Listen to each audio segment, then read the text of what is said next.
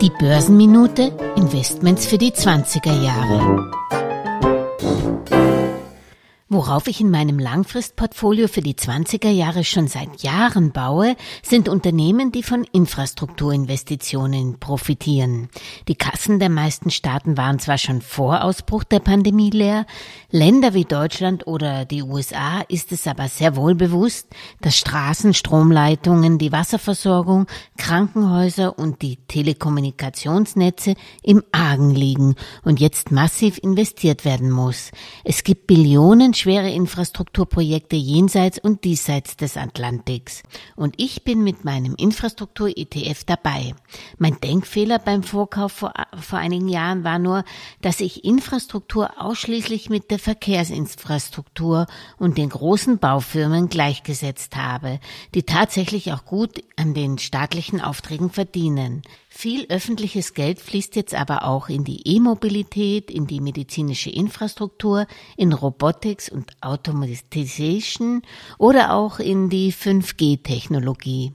Selbst Metalle profitieren von dem großen Infrastrukturboom. Für Wasserleitungen wird in den USA etwa viel Kupfer gebraucht, die Bleirohre ersetzen sollen. Analysten gehen von einem jährlichen Verbrauch an raffinierten Kupfer in den USA von ca. 1,8 Millionen Tonnen pro Jahr aus.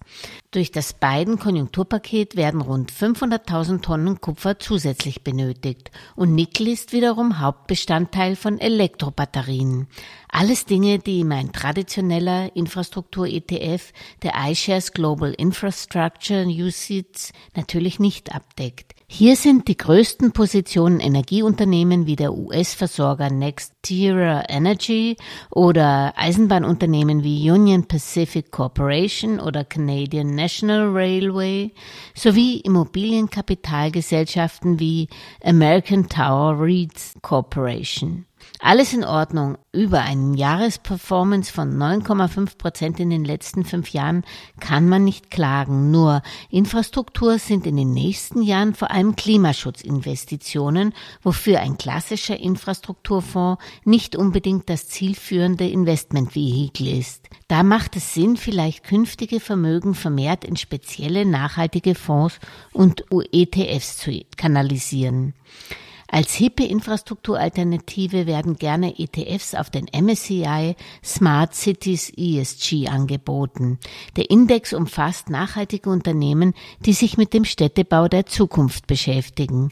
Die zehn größten Positionen sind mir aber unbekannt und blindlings würde ich persönlich niemals in irgendetwas investieren. Alles Gesagte ist nur die persönliche Meinung von Julia Kistner und daher keine Anlageempfehlung und keine Rechts- und Steuerberatung. Für Verluste, die aufgrund von getroffenen Aussagen entstehen, übernimmt die Autorin Julia Kistner keine Haftung.